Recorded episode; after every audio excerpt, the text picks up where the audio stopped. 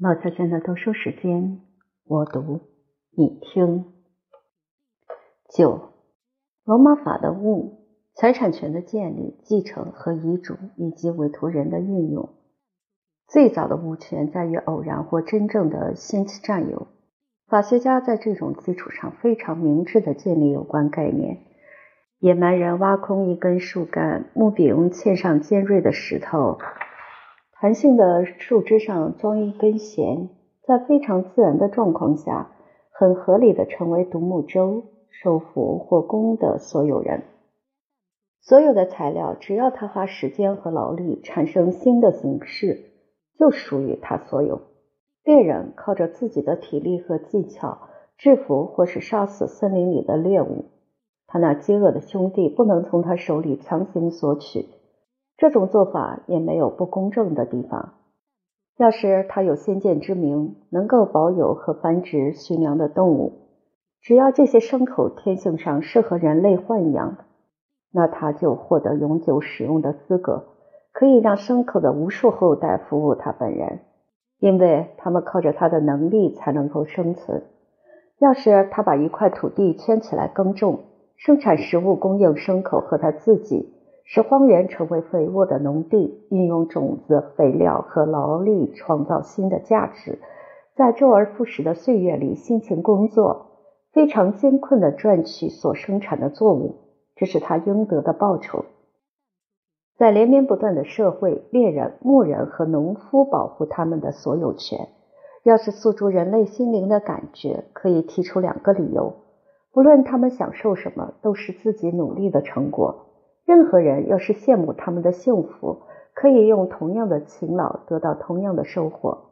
这种状况像人口不多的殖民地设置在富饶的岛屿上，都能得到自由和丰收。殖民地会成长，而土地的面积维持不变。人类应该平等继承的公共权利会被大胆而狡诈的分子所独占。这时，猜忌的主人会用地标围住土地和森林。罗马法特别对这一点加以推崇。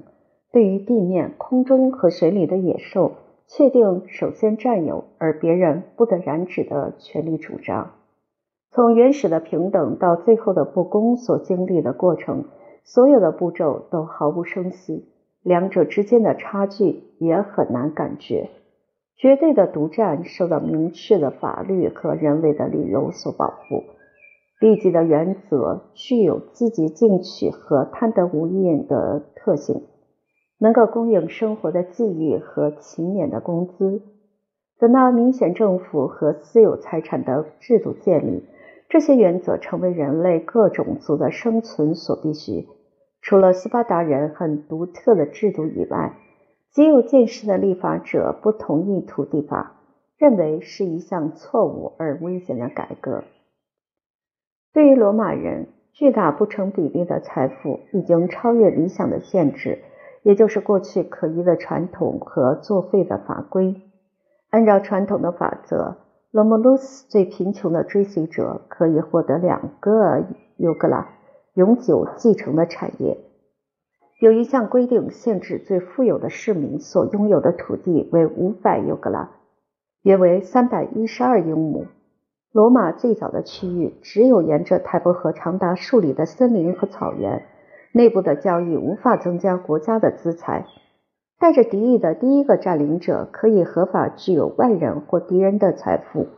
战争成为有利可图的商业行为，使得城市更为富有。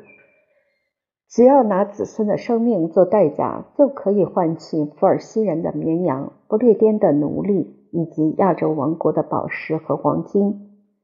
早在查士丁尼时代之前，有些古老的法律用语不是意义改变，就是被人遗忘，像是将这些抢到手的战利品用原主或担保的称呼与其他的财物加以区别。无论他们将这些物品出售或是释放，买主必须获得保证，这些财物是来自敌人而不是市民同胞所有。市民只有很明显的放弃行为，才会丧失他的所有权。对于价值很高的项目和利润，这种放弃行为不一定可靠。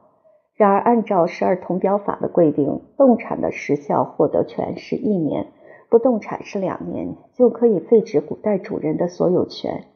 如果实际的所有人经过公正的交易从某人处获得，而他又相信那个人是合法的物主，像这种凭良心和诚信的不公正行为，还是很合于理性，没有混杂着欺骗或外力，对于一个小共和国的成员，很少会产生损害。查士丁尼决定的期限分别为三年、十年或二十年，更适合大帝国的范围。只有提到法定时效的年限，法学家才会区别真正和个人的财物。他们所认定的一般财产权观念就是简单、不变和绝对主权。有关使用、收益和益权这些从属的反对或例外，在运用时会让邻人在土地或房屋上受贿。法学教授对这些有详尽的解释。同样，就是这些法学家用形而上的微妙方法对财产的主张权利进行研究。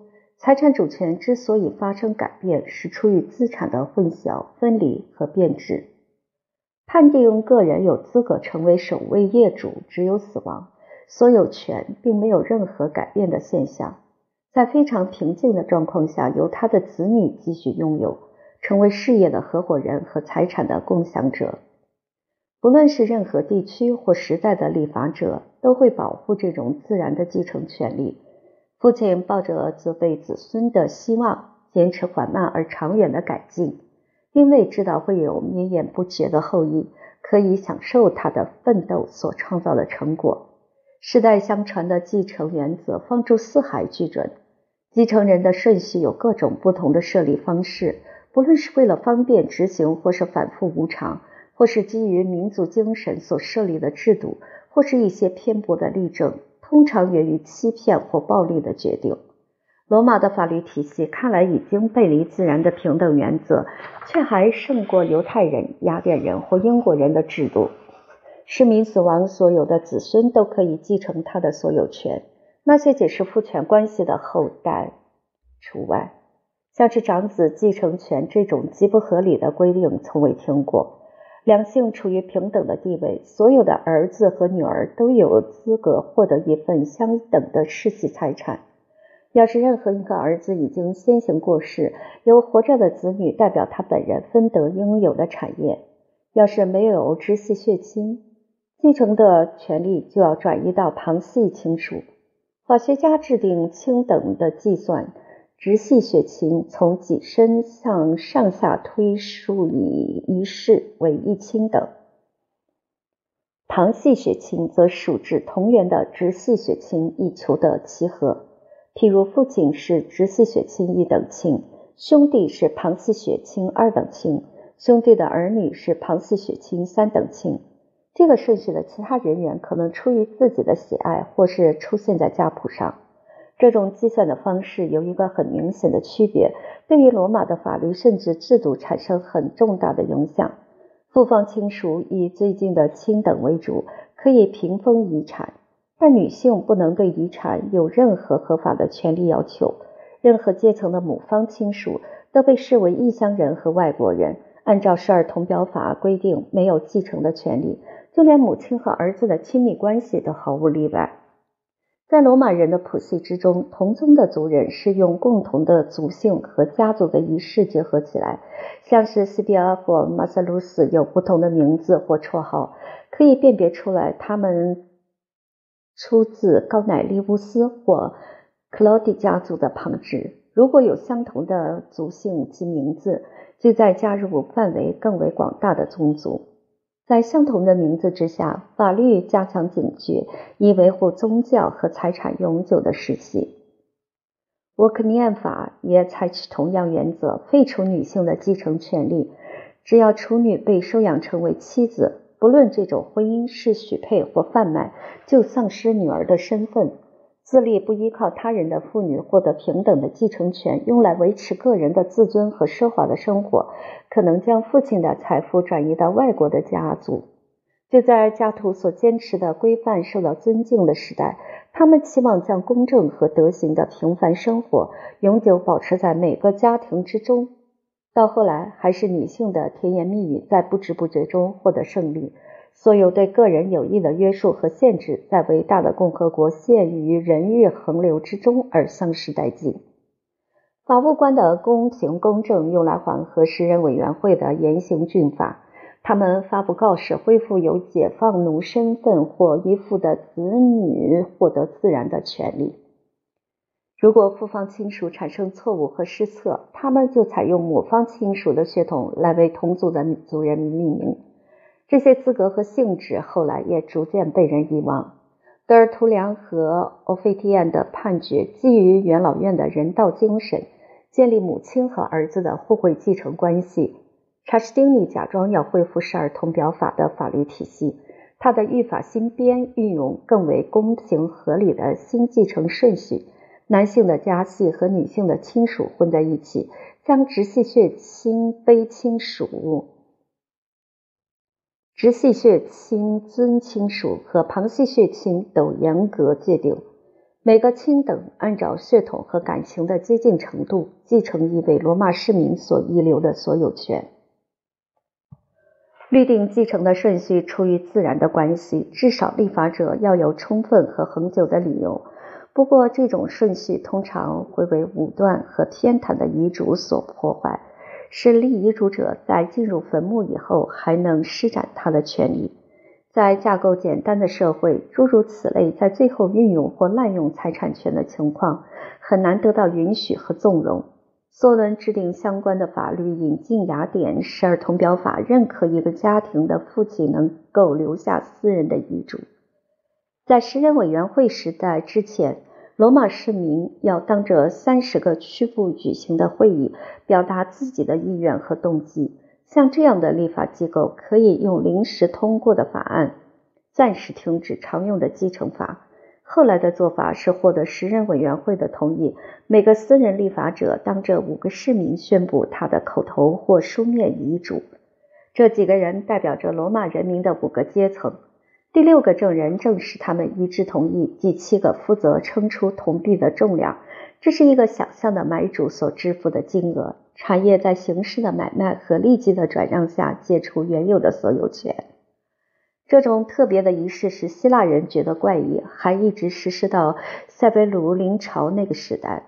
法务官已经批准而更为简单的遗嘱，只需要七个证人那儿印。或签字，这种合法的形式没有例外。所有人员经过召集，专门来执行这个重要的程序。一位家庭的君主掌握着子女的生命和财产，能够按照他们对家庭的贡献和他的喜爱，分配每人应得的一份遗产。他同样可以表示非常武断的愤怒，惩罚一个可耻或是得不到欢心的儿子。剥夺他的继承权利，为了表示羞辱，甚至把继承权送给陌生人。这种不近人情的父母也让人获得经验加以制止。他们立遗嘱的权利有必要受到局限。根据查士丁尼的法律，儿子甚至女儿不得因保持沉默而丧失继承权。他们被迫要指认罪犯以及指明犯罪的事实。剥夺继承权为反自然和社会的第一原理，但是皇帝的公正要求列举可以正当违反的理由，除非合法的部分及财产的四分之一留给子女，否则子女就有资格采取行动或是提出控诉，说遗嘱无效，从而认定他们的父亲因生病或年老而使理性受到损害，用尊敬的态度提出上诉。将父亲严厉的决定交给明智而审慎的官员做出最后的裁示。继承的遗产和赠与的义务在罗马法里有很大的差别。继承人整体承受遗产或是立遗嘱人资产的十二分之一，以代表死者的社会和宗教地位，维护他的权益，履行他的义务，根据他最后的遗嘱，用遗物的名义支付友情或慷慨的赠与。但是，一个濒临死亡的人有时会出于不慎或挥霍而耗尽遗产，只留下风险和负担给他的继承人，因而继承人获得授权保留法尔西蒂安部分。那就是在付出遗物之前，先扣除四分之一自己应得的利益。他有足够时间去衡量债务与产业是否相称，以决定接受遗嘱还是加以拒绝。要是运用一份财产清单来说明，债权人提出的要求不得超过资产的价值。市民的最后遗嘱可以在生前改变，也能在死后撤销。他所列明的人选可能先他亡故。或者拒绝接受继承权，或者合法被取消资格。在考虑这些情况之后，他可以用第二位和第三位继承人来取代，即更换在遗嘱上的继承顺序。疯子或是幼儿没有能力遗赠财产，可以运用类似的取代方式比照办理。立遗嘱者的权利在遗嘱被接受以后终止。每一个年龄成熟、有自主能力的罗马人。都从继承获得绝对的支配权。民法的简化并没有受到长久而复杂的限定继承问题所困扰，不曾影响到未出生一代的自由和幸福。征战的后果和法律的拘束建立遗嘱附件的运用。要是一个罗马人在帝国遥远的行省，怕死在异地而感到惊慌。可以写一封短信给他合法或立在遗嘱里的继承人，收信人重视荣誉，就会履行他最后的要求。要是置之不理，也不会受到任何惩处。奥古斯都时代以前的法官没有获得授权要强制执行一份遗嘱附件，可以使用任何格式或语文，但是要有五个证人的签名同意，证明是出于立遗嘱人之手的真正文件。这种意图不论多么值得赞许，有时还是不符合法律的要求。为了调和正义的原则和成文法的规定，于是创设出委托的办法。在希腊或阿非利加的外乡人可能是一个罗马人的朋友或恩人。这个罗马人无儿无女，孤身一人，只要不是市民同胞，就不可能成为继承人。沃克尼安法废止女性的继承权。妇女的遗物或是遗产总额上限是十万 ses 退死。如果仅有一个女儿，就会遭到谴责。她住在父亲的家里，如同是外国人。无论是热烈的友谊还是父爱的亲情，都会让人联想到玩弄花样的欺骗行为。只有够资格的市民才能列明在遗嘱上，靠着祈祷或是命令，要他恢复死者真正主意人选的继承权。这些委托人面临困难的状况，处理方式可以说是形形色色，无奇不有。他们的职业曾经发誓要遵守本国的法律，荣誉激励他们要违背自己的誓言。要是他们打着爱国的幌子追求个人的利益，就会为每位正人君子所不齿。奥古斯都的声明解开他们的疑虑，对于秘密的遗嘱和遗嘱附件给予合法的批准。很温和的除去共和国法律体系所要求的形式和施加的限制。等到新的委托制度实施以后，很快恶化，变得极为腐烂。要是根据特雷贝利安和帕加索斯的裁决，委托人保有四分之一的产业，或是将所有的继承的债务和诉讼全部转移到真正继承人的头上，遗嘱的解释变得非常严格，而且。完全按照字面的意思，但是委托人和遗嘱附件所使用的语言，能从法学家微妙和精确的术语中解救出来。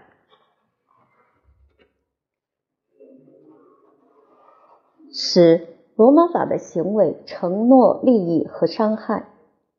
罗马人根据公众和私人的关系，把人类的一般责任强加在身上，他们之间很特殊的义务。成因只有一承诺、二利益和三伤害。当义务为法律所核定，发生利害关系的一方在法庭行为之下被迫执行。基于这种原则，每个国家的法学家都已制定类似的法律体系，成为理性和公正最完美的结论。罗马人不仅在庙宇向诚信女神有关人类和社会的诚信献祭，而且在家庭生活对她顶礼膜拜。要是国家缺少仁慈和慷慨之类和善的特性，他们却使希腊人感到惊奇，因为他们用诚挚而单纯的态度来履行沉重的承诺。然而，同样就在这个民族之中，依据贵族和食人委员会所坚守的规范，一个没有保证的协议，生活是一个承诺或一份誓词，除非用契约的合法格式经过认可，否则都没有构成任何民事方面的义务。不论契约这个拉丁字眼的语言出于何处，都是在传达着肯定而不能撤回的合同这个观念。通常用问答的方式来表达。你答应要付我一百金币是吗？这是塞伊乌斯提出正式的询问。我同意。这是森普罗尼乌斯的答复。森普罗尼乌斯的朋友要替他的能力和意愿负责。塞伊乌斯可以选择个别控诉他们，于是利益的分配或互惠行为的优先次序逐渐背离契约的严格理论。为了维持无偿承诺的有效与合法，需要经过慎重思考的同意，市民获得合法的保障，可能陷入诈欺的嫌疑，要因疏忽而支付所丧失的财物。法学家运用他们的智慧，继续努力将简单的约定转变为合于法定规格的正式契约。财务官是社会信用的护卫者，认可资源或故意的行动所提出的合理证据，在他的法庭产生公平的义务，即以要求履行法定行为或补救措施。法学家将第二类的义务特别称为物篇，就是为了交付物品所签订的契约，感激的归还出于原主的恩情。无论何人被他人委托财产，就要负起归还的神圣责任。就出于友情的借用而言，慷慨的德行归于出借者这一方，接受者要负起保管的责任。出于保证的状况下。以及其他在普通生活中图利自己的商业行为，这种恩惠要用等值物来补偿，归还的义务可以加以修正，这用贸易的性质来决定。拉丁语很顺利的用 commoditum and mortem 两个字表达基本上的差异。我们的智慧比较匮乏，就全部混杂在一起，很含糊而普遍使用“借出”这个词。commoditum 的意义是借用人有义务要归还同样的特定物品，这个物品只是为了方便起见暂时提供使用而已。mortem 是指定给借用者使用或消耗，要根据所估算的数目、重量和尺寸，用等值的代用品负责完成相互的承诺。按照买卖合同，物品的绝对处理权转移给买主。对方要用适当数量的金银偿还应付的权利，这些金银代表城市财产的价格和通用衡量标准。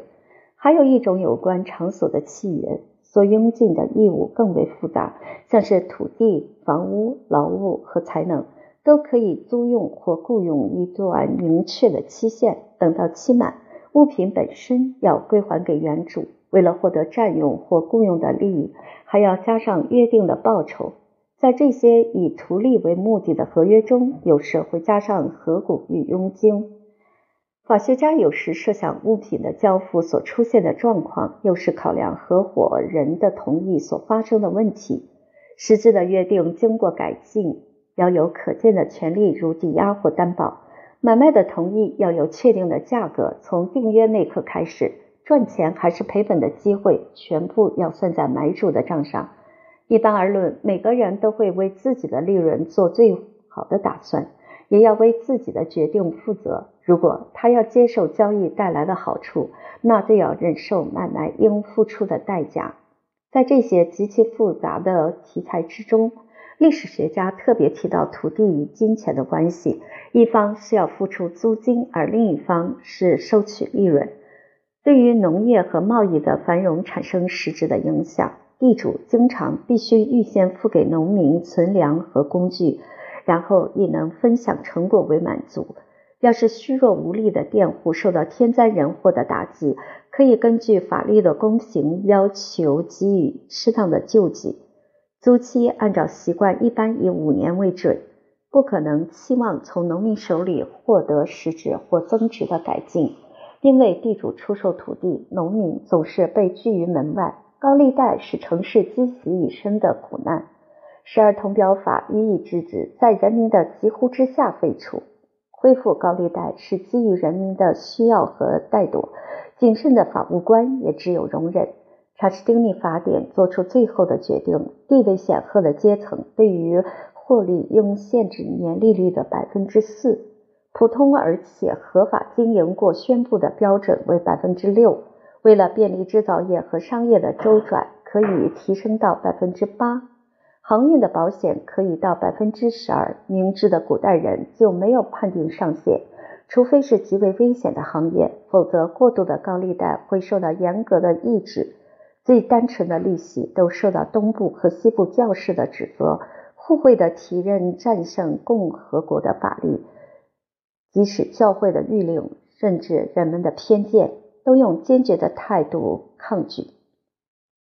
自然和社会强加严格的义务以补偿伤害，私人不公正行为的受害者获得应有的权利和合法的行动。如果他人的财产托付给我们照顾，从获得暂时的所有权以后，用心的程度按照利益会有高低。我们对无法避免的意外很少需要负起责任。出于故意的过失所造成的后果，通常会归咎于始作俑者。罗马人用盗窃的民事行动来搜寻和追讨被偷的财物。这些东西可能经过一连串清白无辜的手，没有任何物品的时效少于三十年。只要在期限内，就能拥有原始的要求权利。所有权的恢复可以根据法务官的判决，伤害可以获得两倍或三倍甚至四倍的损失赔偿。暗中的欺骗和公开的抢夺都是犯罪的行为，可以从事实的揭发和随后的侦查找出犯案的强盗。阿克利安法用来保护市民有生命的财产。使他的奴隶和牛只免于恶意或疏忽的打击。家畜在死前这一年的任何时刻都可以用当年最高价格来表示所具有的价值。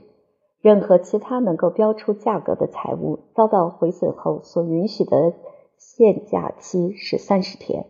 个人伤害的程度要视时代的习性和个别的感受而定。语言或动手所带来的痛苦或羞辱。很不容易用等值的金钱让人感到满意。诗人委员会粗糙的法律将所有仓促的侮辱一视同仁。只要不打断对方的手臂，攻击者要接受二十五个盎司的普通处分。经过三个世纪以后，同样的币值从一磅铜减少到半个盎司。有钱的罗马人无理之极，竟将违反和不唱十二铜表法的条款当成最廉价的娱乐。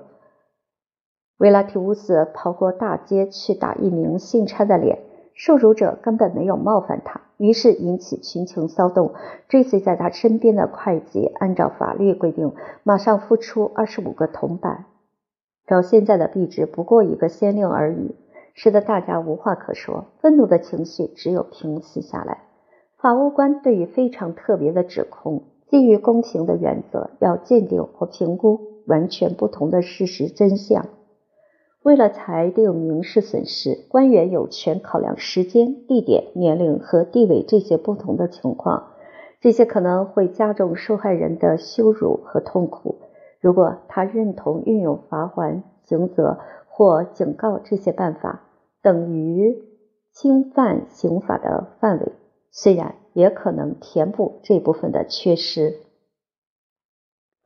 十一，罗马法的罪行和惩处。刑法的概念、罪行的区分和量刑的标准。列为首次也是最后一次记述罗马人使用残酷的手段处罚极为暴虐的罪犯，就是抓住二班的独裁官，用八匹马将他肢解分尸。这种主持正义的报复行动是在胜利的激情时刻，大家听从一个人的指使，施加在外国的敌人身上。自从元老院的贤明之士草拟十二铜表法，经过人民自由表决认可，对于罗马人的民族精神提供更为确切的证据。然而，这种法律就像德拉古的成文法，制定的时候带有草菅人命的特性。他们赞同残忍和严苛的报复原则，坚持以眼还眼、以牙还牙和以肢还肢，除非犯人愿意以三百磅铜作为罚款，求得赦免应有的刑责。时任委员会对于轻罪宽大为怀，施以鞭笞或苦役的处分。有九种自卫刑，因为情节不同，可以判处死刑。其一，任何叛国或谋逆的行为，或是与国家的公敌有通信联系，用痛苦和羞辱的方式处死。这名堕落的罗马人被布母将头部罩住，手臂扭到背后，再捆绑，经过护从教尉施以鞭刑。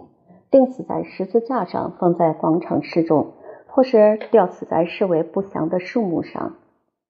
其二，城市里的夜间集会不得有任何借口，无论是欢乐或是宗教的原因，甚至就是出于公益也不行。其三，市民的谋杀案件，大众的意见是要凶手抵命，下毒比起用刀剑更令人反感。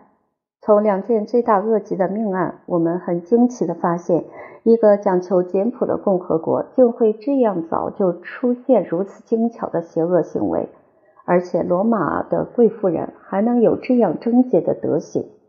弑亲罪完全违反天理人情，要装在麻布袋里丢进河流或大海，同时要陆续将公鸡、毒蛇、狗和猴子放进袋里，当做罪人最好的伴侣。意大利并不出产猴子，好像也没有感到有此需要，一直到六世纪中叶才第一次发生弑亲罪。其次，恶意纵火罪在执行鞭打的仪式以后，将犯人用火烧死。唯有这种罪行，让我们的理智忍不住要称许这种报复很公正。其五，法庭伪证罪，对于道德败坏和恶意陷害的证人，为了惩处所犯的过失。要把他从塔皮安断岩的顶上丢下去摔死。刑事的严厉，书写的证据不足，伪证的后果更为致命。其六，法官受贿罪是接受贿赂而宣布不公正的判决。其七，诽谤和讽刺，粗俗的语气有时会扰乱一个知识程度不高的城市。作者应得的惩罚是遭棍棒殴打。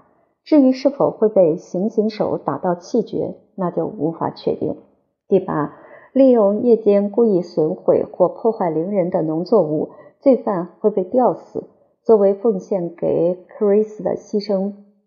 但是森林之神很会记仇，砍伐有价值的树木要赔偿，适度的罚款是二十五磅铜。其九，使用魔法诅咒，根据。拉提安牧羊人的意见：这些咒语会耗尽敌人的精力，绝灭他们的生命，把他们从所在地连根拔起以后再赶走。提到十二铜表法对破产的债务人极其残酷的处罚，我宁愿采取古代条文字面上的意义，不愿参考现代学者过于精巧的见解。等到债务在法庭确定和宣布以后。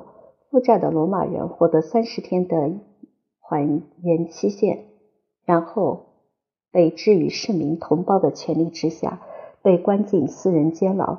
每天的粮食是十二盎司的糙米，身上可能捆绑十五磅重的锁链。他所处的不幸状况，要到市场去展示三次，恳求他的朋友和同胞给予怜悯和帮助。等到六十天的期限结束。要用丧失自由或生命来偿付债务。破产的债务人不是处死，就是卖到泰伯河以外，成为异国的奴隶。如果几名债权人同样固执，而且毫无恻隐之心，他们可以合法肢解他的身体，用可怕的分尸使报复得到满足。野蛮法律的拥护者非常坚持，对于签订合约的债务，要是无力支付。应该使用强硬的手段来防止拖延不履和欺骗造假的行为。经验显示，这种恐吓并不能发挥作用。夺取生命和砍下肢体是无利可图的法则，没有一个债权人愿意执行。等到罗马的风俗习性和生活方式变得更为文雅，食人委员会的刑法因原告证人和法官重视人性而遭到废止，免于刑责成为极端严苛的法条所产生的结果。波西安法和瓦雷里安法禁止官员处死自由的市民，也不能施以体罚。过去那些草菅人命的成文法都已作废。他们把这些法律的制定归罪于王政时代的暴虐风气，用很技巧的手法让贵族统治置身事外，刑法不能发挥功能，以及公权力的不彰，只能靠着市民的司法审判，也就是投票定谳，来维持城市的和平与公正。罪犯使得监狱人满为患，大多数都是社会的被逐者。他们的罪行一般而言都归之于无知、贫穷和残酷的欲念。一个卑劣的平民身为共和国的成员，依据神圣的身份获得权利而加以滥用，产生的犯罪行为会同样的穷凶极恶。但是等到罪行已经证实，或许仅是涉嫌，奴隶和外乡人就会被钉上十字架。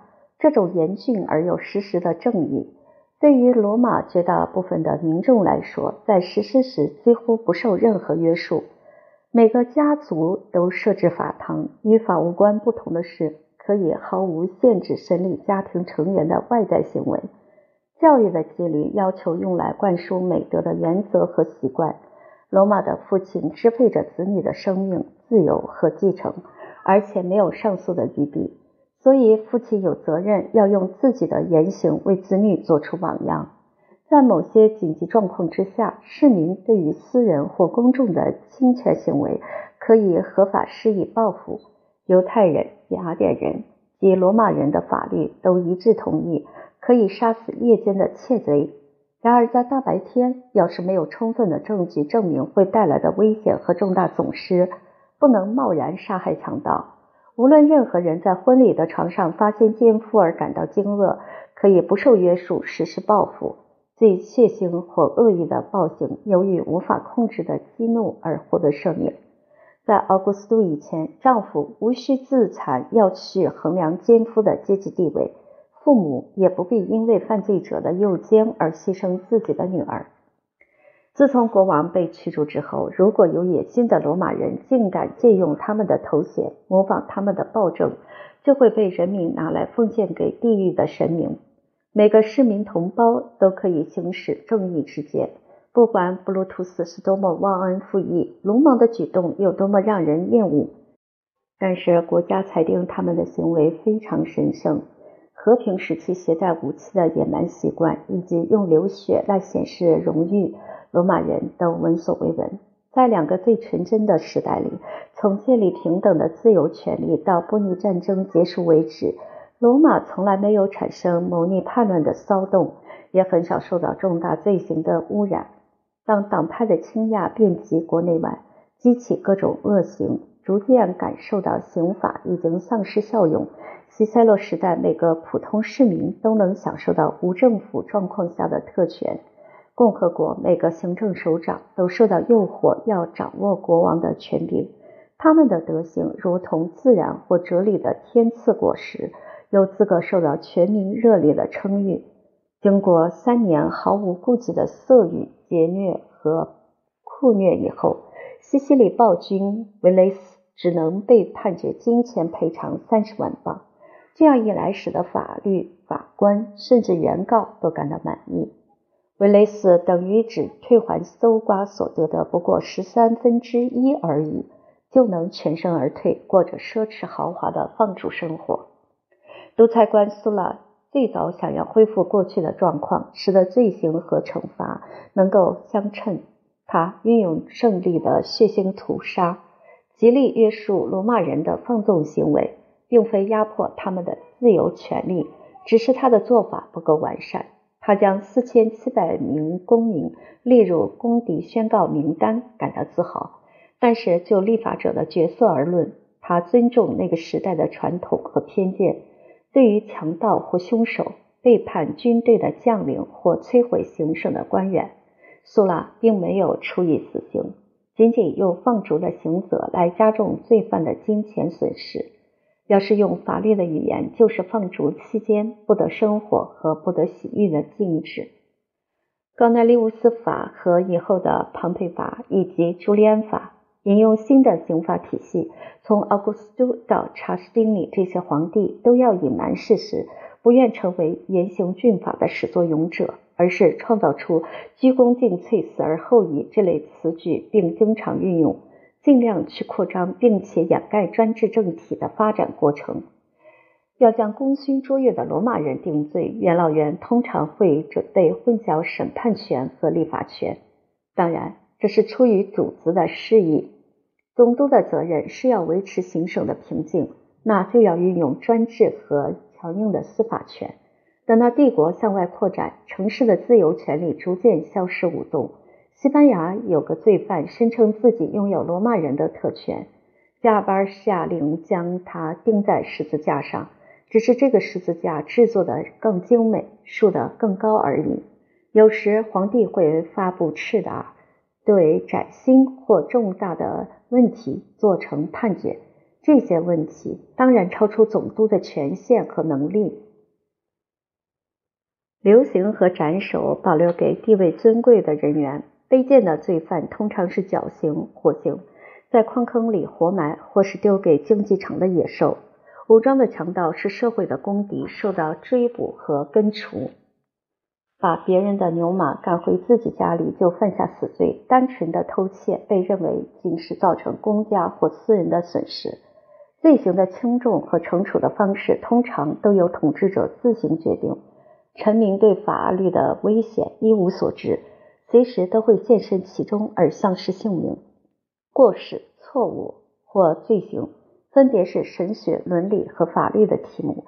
一旦三者的判断一致，可以证实相互的观念。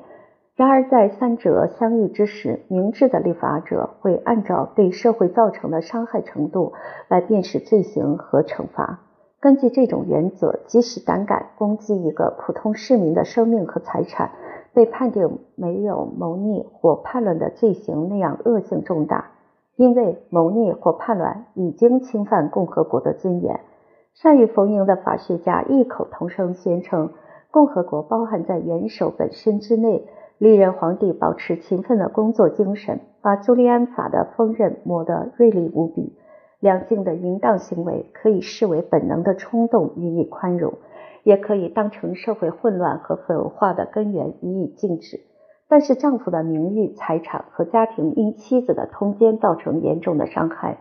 见识高明的奥古斯都在抑制报复的自由之后，对于这种家庭事件施以法律的制裁。犯罪的奸夫淫妇在加重寂寞和罚金以后，在两个分离的小岛上施以距离遥远和永久的放逐。宗教对丈夫的不忠行为同样给予谴责，没有伴随类似的民事效果，因此妻子永远不准对他的冤屈进行辩护。教会法中对于简单或双重通奸的区别不仅经常见到，而且非常重要，但是在律法集和民法汇编的有关法规中并入未列入。还有一种更为可憎的恶行，羞于提到它的名字。为自然所厌恶，我不能置之不理，只希望很快交代清楚。伊特拉斯坎人和希腊人好于此道，早期的罗马人也受到影响和感染，疯狂滥用繁荣和权力带来的成果，认为任何纯真的欢乐都乏味不够刺激。斯卡蒂尼安法是运用暴力强行通过的法案，由于时光的消逝和罪犯的增多，在不知不觉中废止。原来的条款规定，对于不知世事的年轻人施以强暴或诱骗，被当成对个人的伤害，只赔偿很少的一万 sesterces 或八十磅。为保护自己的贞操，施以反抗和报复，可以杀死施暴者。我倒是相信，在罗马和雅典。有些个性柔弱、颓废的人，自愿抛弃他的性别，堕落到置市民的荣誉和权利于不顾的地步。舆论的严厉指责，并不会下足这种罪恶行径。男子气概受到难以洗刷的羞辱，有时会与私通和通奸这些较为轻微的罪行混淆在一起。受害的男性或女性伴侣活在耻辱之中，淫荡的爱人反而不会丢脸。从卡特鲁斯到尤维纳利斯，诗人指责和颂扬那个时代的堕落现象。法学家的理性和权威对这方面的改革有力不从心的感觉。直到最重视德性的凯撒，才将这种违反自然的罪孽看成伤害社会的罪行加以禁止。十二，基督教对法律的影响及审判程序的确立。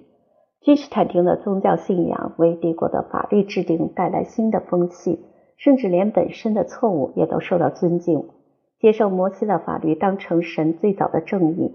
身为基督徒的君王要使自己制定的刑法能够适用于道德和宗教各种程度不同的邪恶行为。他们首先把通奸认定是重罪。脆弱的两性所造成的过失，视同下毒、谋杀、魔法和弑亲。基间的罪行，无论是主动或被动，都施以同等的惩处。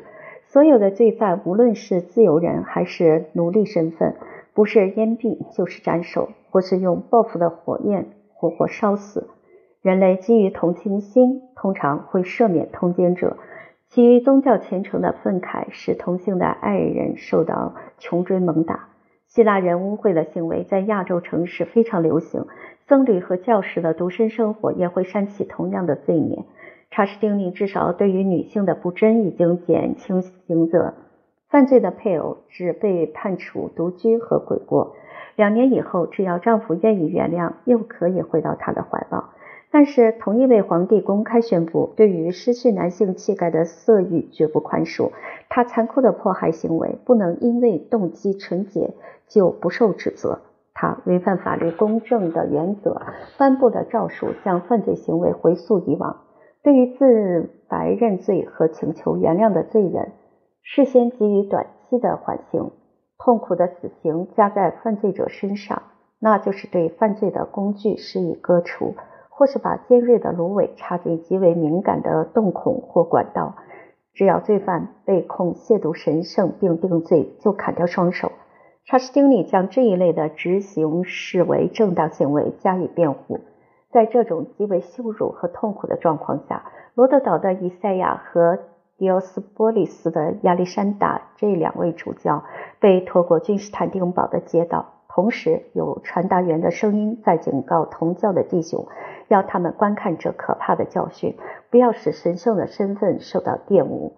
或许这些高级教师根本就是清白无罪的人，经常会发现这种可耻的死刑判决出于孩童或仆役微弱或可疑的证据。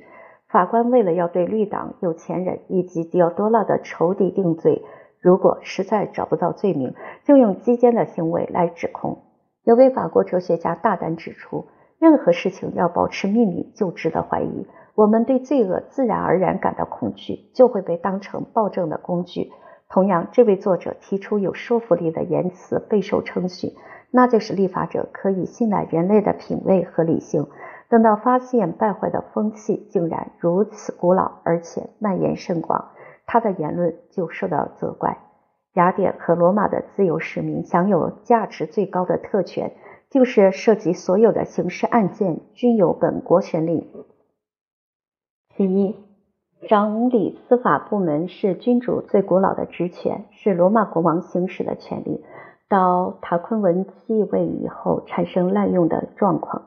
他不遵守法律或会议的规定，就宣布专制的判决。最早的执政官继承这种帝王的特权。但是在获得神圣的上诉权以后，明显的官员立即丧失审判的权利。所有与公众有关的案件由人民组成的最高法庭裁决。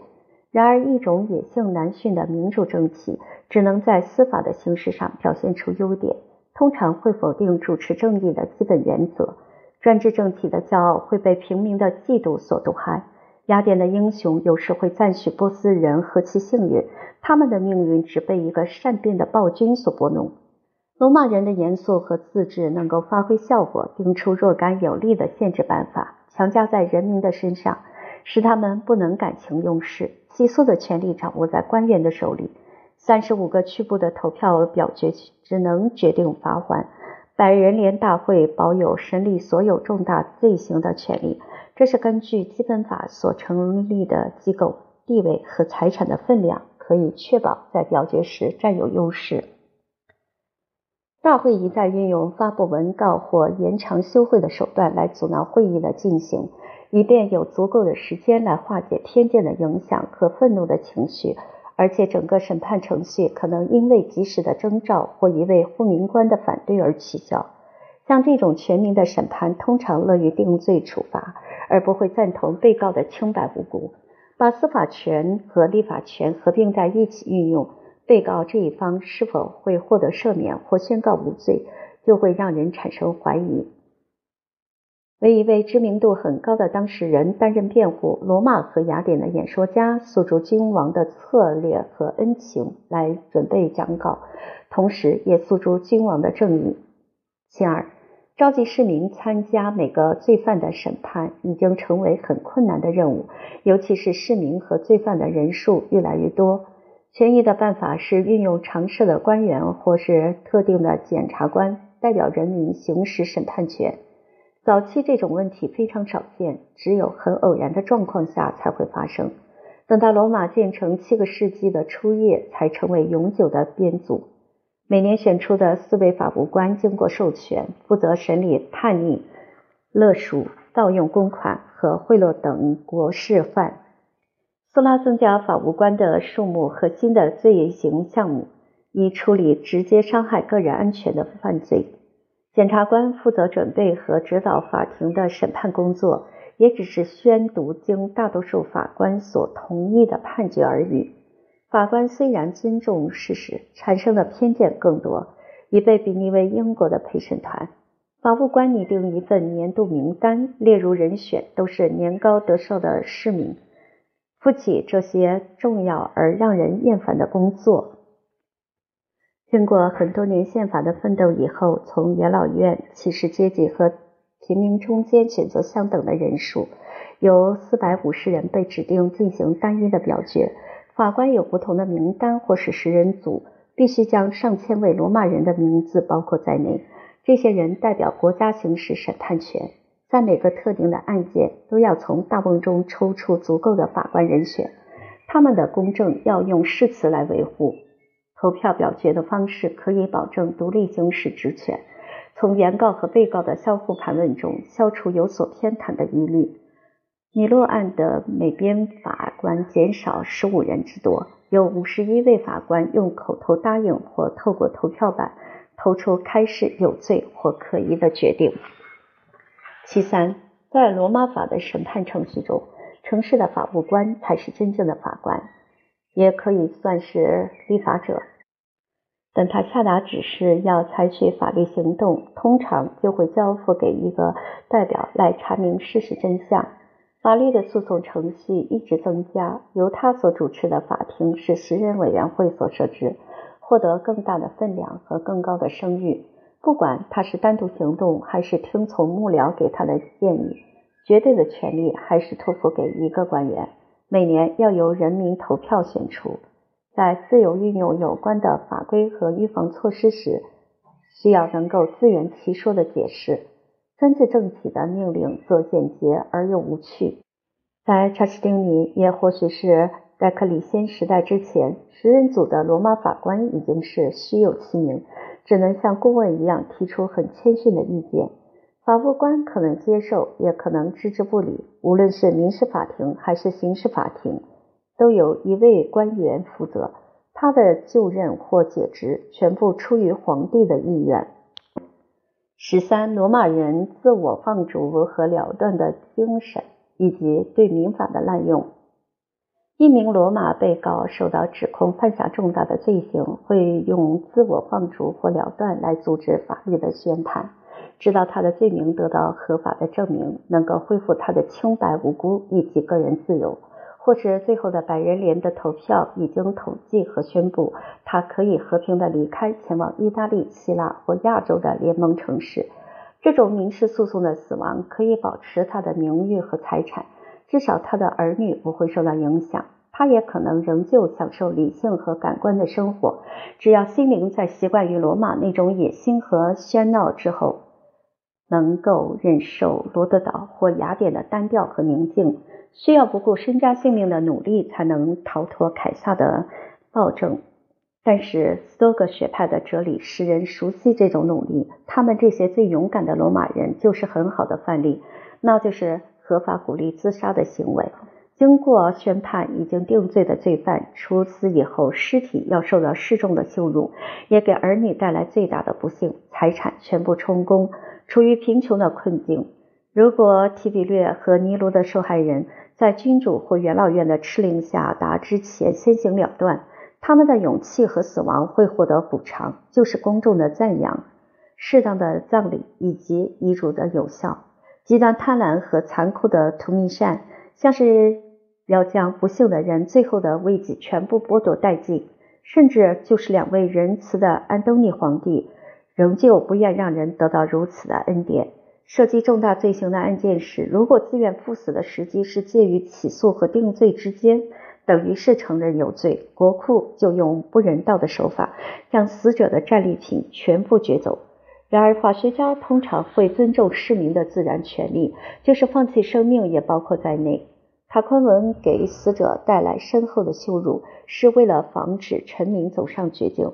后世的暴君从没有加以恢复或是效法。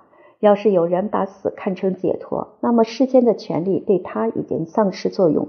只有诉诸来生的宗教顾虑，才会使他自戕的手受到约束。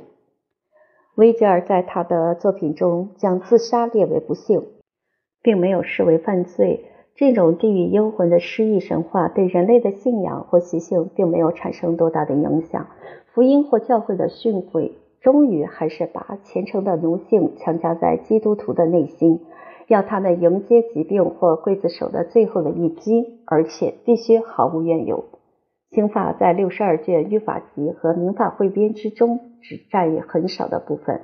所有的法庭诉讼程序中，决定市民生死的案件，比起契约或继承这些最普通的争论，没有那么受到重视，也很少一直拖延不决。这种非常明显的区别取决于刑法和民法的性质。虽然有时会为了保卫社会的安宁而考量刑法的紧急需要，我们对国家的责任一般而言非常简单，而且始终不变。谴责罪犯的法条。不仅刻在铜板或大理石上，而且印在罪犯的良心上。通常透过单一事实的证据就能够确定他的罪行。然而，我们与每个人的关系是变化多端而毫无限度。我们的义务之所以能够产生废止或修正，全部来自伤害、利益和承诺。自愿签订的合约和遗嘱经常会受到欺骗或无知的指使。所以才需要加以解释，也使法官获得实用的练习和经验，而做出睿智的决定。广大的领土和兴旺的商业扩展每个人的事业，市民居住在庞大帝国遥远的行省，不但有许多怀疑及耽搁，还无可避免从地区上诉到最高当局。查士丁尼是君士坦丁堡和东部的希腊皇帝，也是拉丁牧羊人的合法继承人。